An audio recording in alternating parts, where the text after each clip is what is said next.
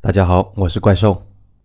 今天咱们要说的这个歹徒呢，是韩国男人暴力性格最好的表现。仅仅因为女友在他胸口上打了一只苍蝇，他竟然将女友开枪杀死。他还殃及周边无辜的村民，连续血洗了好几个村子，造成九十七人伤亡，其中五十五人死亡。就问你夸不夸张吧？东亚三个民族中，性格最偏激的就是韩国人。时至二三十年前，韩国社会上级责打下级还是很常见的，甚至存在殴打的现象。如果再早一些，六七十年代，韩国社长打不听话的员工，就像是老子打儿子一样。就算今天，这种风气也保留了下来。禹范坤在一九九五年二月二十四日出生于韩国釜山市，在韩国釜山属于大城市。宇范坤也算是个大城市的孩子。宇范坤出生的时候，可怕的朝鲜战争已经结束两年了，韩国国土呢变成了一片废墟，包括釜山在内，正在大规模的重建。总之，宇范坤从小生长在和平的环境，没有受过什么罪，他的家庭也相当的和睦正常，绝非另类的家庭。他的父亲呢是受爱戴的当地警察。母亲是家庭妇女，性格温和。与范坤儿童时期也没有什么异常，只是到了中学，偶尔会和人打架。好勇斗狠的韩国少年很多很多，打架呢也是寻常事儿。宇范坤不算是小流氓，顶多算脾气不好。他也从没真正打伤过什么人。与范坤的成绩还不错，在班上是中流水平。相比成绩，他的身体更是厉害。继承父亲的体格，宇范坤相当的强壮。他的个子虽不高，体力却很强，反应也很敏锐。在中学时，宇范坤热衷于跆拳道和棒球，是釜山中学有名气的运动员。高中快毕业时，宇范坤的父亲突然查出了肝癌，才半年就去世了。性格强悍的宇范坤从小只怕父亲，现在父亲死了。他由此失去了管教，母亲性格偏弱，根本管不住倔强的儿子。高中毕业以后，宇范坤的成绩不足以上大学，好在体育的特长有加分，他还是进入大学就读。大学期间，宇范坤完全自由了，他的自律性不够，加上交友不慎，很快多了两个毛病。第一就是嗜酒，韩国男人很多爱喝酒，甚至女人也能喝几杯。宇范坤的父亲一辈子喜欢喝酒，每天晚上一定要喝几杯，最终他因肝癌去世。这也同喝酒过量有关系，也许是遗传吧。宇范坤的酒量也很大，每次都喝多，一定要喝醉才行。由于嗜酒，宇范坤惹了不少祸。他曾经醉酒后打砸了小酒店的桌椅，被老板告状到派出所。他也曾酒后因一言不合。同邻桌的大学生大打出手，差点被学校开除。第二呢，就是好色，男人都好色，不过与范坤的好色就比较过分了。与范坤的相貌是比较英俊的，体格很棒，又是大学生，颇有女人缘。在损友的指导下，与范坤总会用尽各种手段泡上单纯的女大学生，只要一上了床，就想方设法将女孩子抛弃。醉酒时，宇范坤曾经告诉朋友，自己三年就上了八九个女大学生，平均三四个月就有一个。八十年代初，韩国女孩还是比较保守的，女大学生有不少还是处女。于是，宇范坤就这样带着坏名声毕业了。根据韩国的法律，所有的男青年必须服兵役。大学毕业以后，宇范坤加入了韩国的海军陆战队。进入军队以后，宇范坤深感像鱼进入了水里。他天生是个优秀的军人，强壮的身体和快速的反应，让宇范坤各项的训练成绩都是全团前三。尤其他射击技术比较好，曾经蝉联全团金牌射手。这小子出事后，战友说过一个故事：在靶场实战射击训练时，宇范坤曾经和一个战友打赌，战友打趣说。如果他在远距离能打灭点燃的香烟，就输给他一箱进口的名牌威士忌。谁知道话音未落，于范坤竟然对准叼着香烟的排长就射，砰的一声，香烟烟头果然被打灭了。排长吓了一大跳，一时间虚脱晕倒，差点搞出人命。大家要知道，当时的于范坤只是个普通的士兵，竟然敢把排长当做活靶子打。整个大韩民国恐怕没有第二个士兵能过这样的吧。由此，宇范坤得到一个“疯老虎”的外号，团里没人敢惹他。宇范坤的军事技术高超，又是个大学生，颇有头脑，上级对他很重视，一度想让他进入军校就读。然而，军队的生活是枯燥的、严格的，外出的时间很少。对于好酒好色的于范坤呢，军队生活如同坐牢。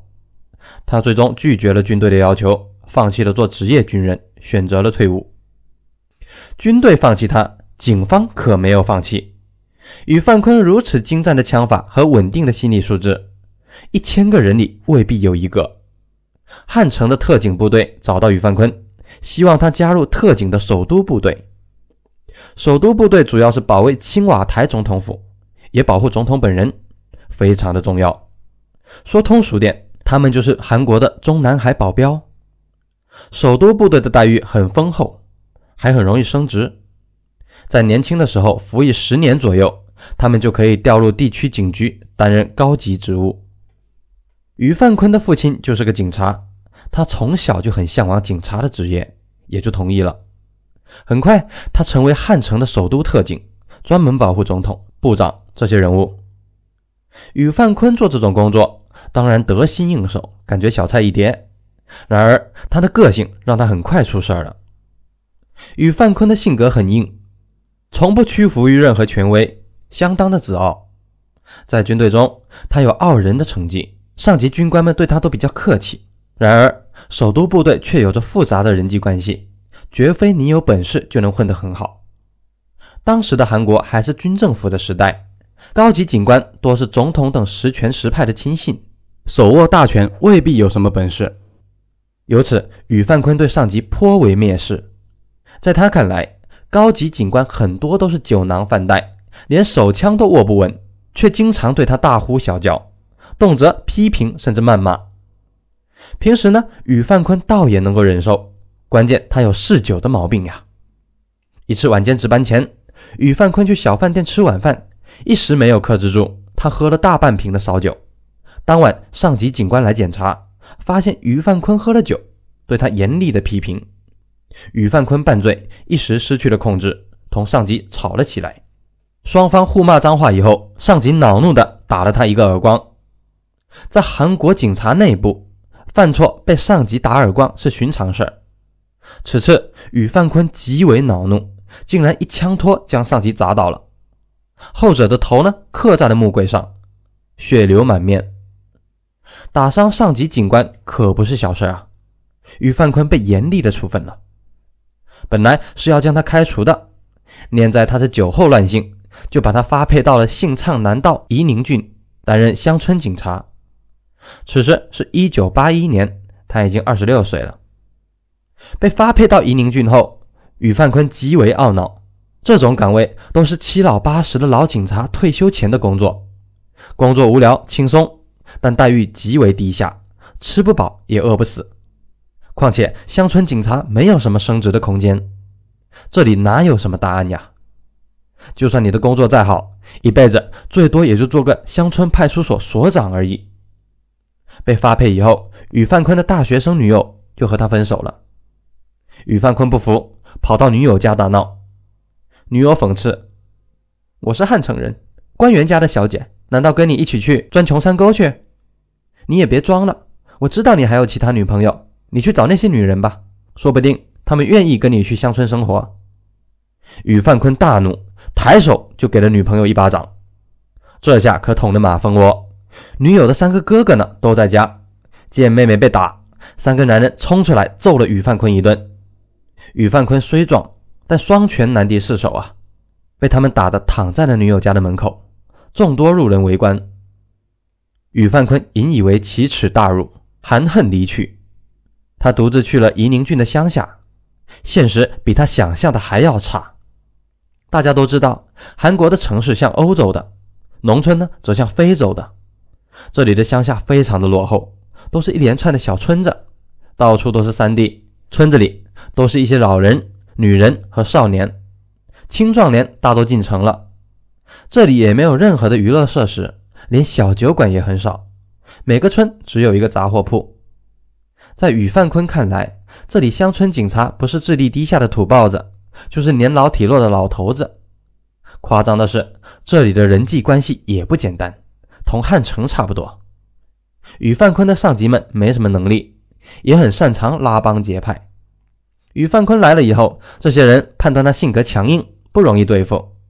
这些人想方设法的孤立他，整他，目的就是为了让他服软听话。初来乍到的于范坤干的全部是别人不愿意干的活，一些乱七八糟的事情，比如邻村两大家庭争夺土地，别的警察不敢去，就派他去。于范坤去了以后呢，刚刚说了几句道理，就被两个家庭的二三十个村民包围起来。这狗东西是什么人？这里哪里轮得到他说话呢？快滚吧，不然揍死你！于范坤气得要拔枪。却被一个老太婆重重的咬到胳膊，众怒难犯，又不能抓老人，宇范坤只能夹着尾巴逃走。这里穷归穷，警察还相当腐败。宇范坤所在的这个地方呢，有个中年商人，非常的好色。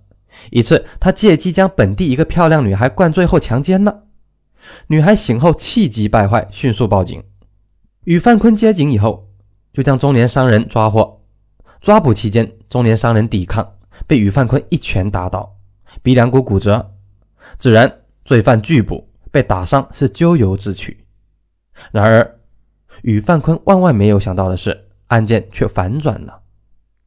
这个中年商人颇有实力，他的家属出巨款，又托关系买通了女孩家人和上级警官。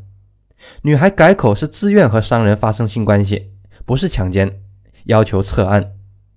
而宇范坤的上级呢？警察局长拿到贿赂以后，也宣布这是误会，将商人无罪释放。